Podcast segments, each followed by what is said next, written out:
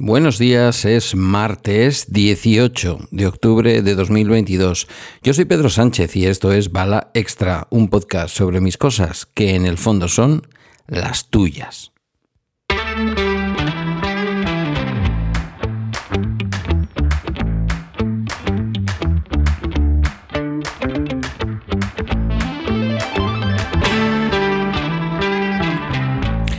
Ayer eh, debería de haber hecho este episodio, pero preferí dejarlo para hoy porque me parecía, en fin, más urgente o más conveniente rematar el episodio del viernes con el asunto del Netflix gratuito. Pero de lo que os voy a hablar hoy, eh, que no es más que una efeméride, una efeméride mía, una efeméride familiar, realmente se cumplió ayer lunes 17 de octubre. Em, Hace ya mm, seis años, es decir, desde el año 16, volví a vivir aquí, a Galdacao, a mi pueblo. Em, en aquel momento, si os acordáis, eh, bueno, yo creo que en aquel momento, en el año 16, todavía no estaba grabando Bala Extra, es así. Pero empecé, yo creo que, bueno, ya no me acuerdo, es igual, vosotros os acordaréis y vosotras. En el año 16 em, fue el momento un momento vital mm, de cierta relevancia, como lo han sido otros momentos en mi vida, pero de una especial relevancia porque Guillermo llevaba, mm, pues desde que nos habíamos divorciado Teresa y yo, viviendo con su madre y pasando conmigo, pues tardes, fines de semana, en la etapa en que estaba en gobierno vasco hasta el año 2013, mm, en la parte final, ya cuando estaba un poquito ya hasta, hasta el moño de todo lo que suponía ejercer de político, sí que es verdad que los jueves el niño venía conmigo y que era yo el que lo llevaba a la los viernes, que era una cosa que evidentemente te pierdes cuando no estás en la crianza del día a día de tu hijo. Pero tenía muchas ganas de volver a, bueno, de volver a darme la oportunidad o de darme la oportunidad realmente de convivir con él. Digo que no era exactamente volver a darme la oportunidad porque yo salí de casa cuando él no había cumplido todavía tres años, nada que ver con la criatura de, de 12 años, de 12 años que, que me iba a encontrar en la convivencia.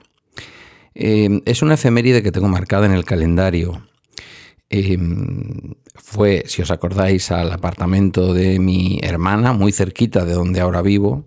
Em, yo creo que está en el comienzo de Bala Extra porque hicimos todo el traslado y os acordáis que fue en aquella época cuando el traslado, cuando eh, que fue dos años después, un poquito menos de dos años después porque fue un 17 de octubre del año 2016 la primera noche que dormí en, en el apartamento y luego ya creo que fue agosto del año 2018 cuando nos vinimos aquí a la Casa Nueva.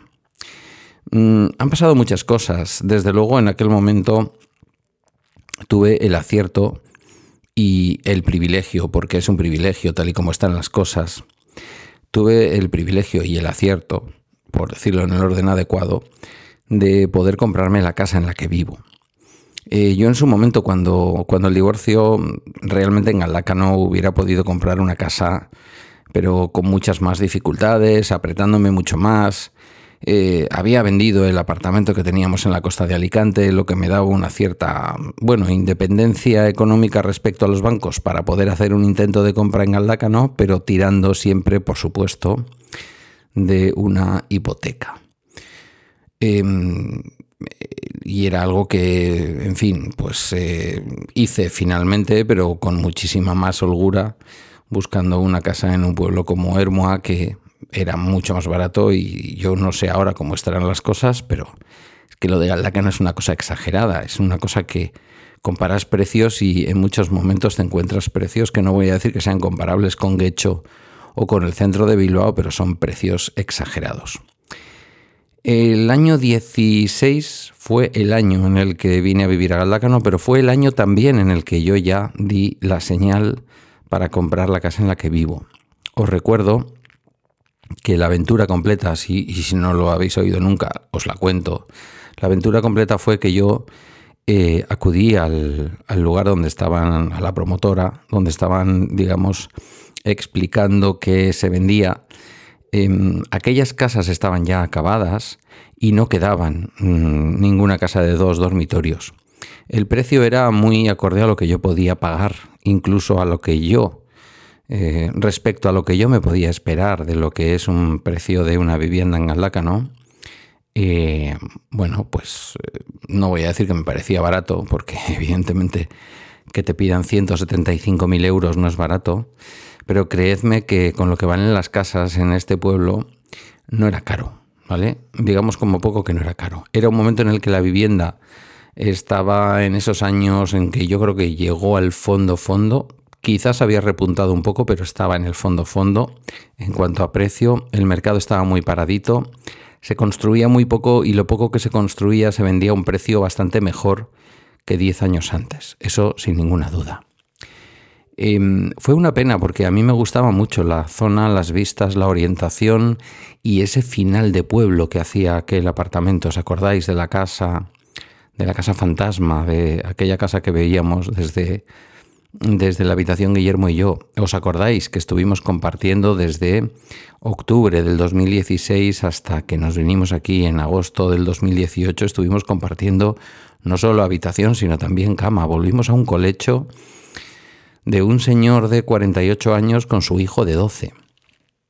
Yo creo que los dos estuvimos a gusto. Fue algo que le pregunté y él lo vivió, no sé, nos unió bastante, aunque él estaba ya en ese momento evidentemente adolescente en el que empezaba ya a marcar su territorio.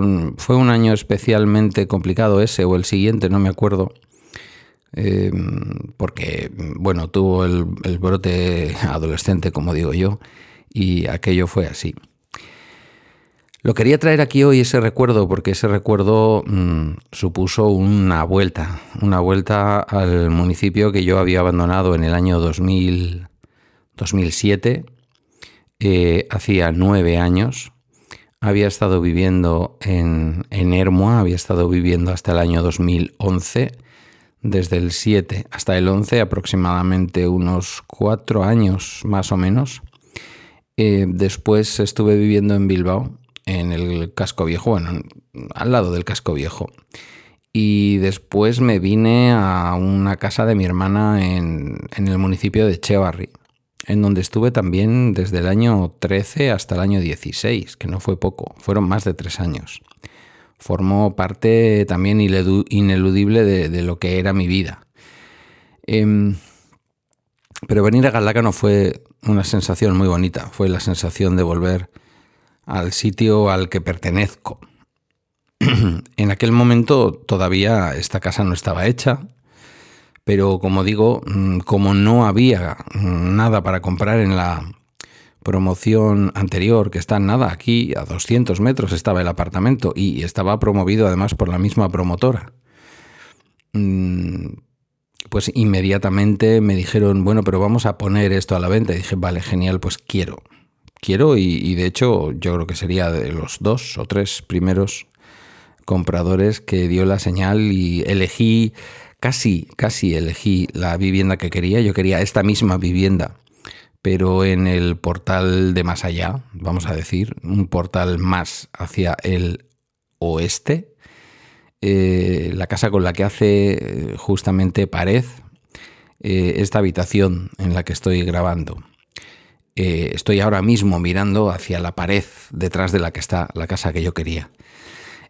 bueno, en realidad eran dos casas gemelas en dos portales distintos. Yo prefería un poco más allá por otro tipo de razones un poco locales, geográficas, pero no tenía mucha diferencia.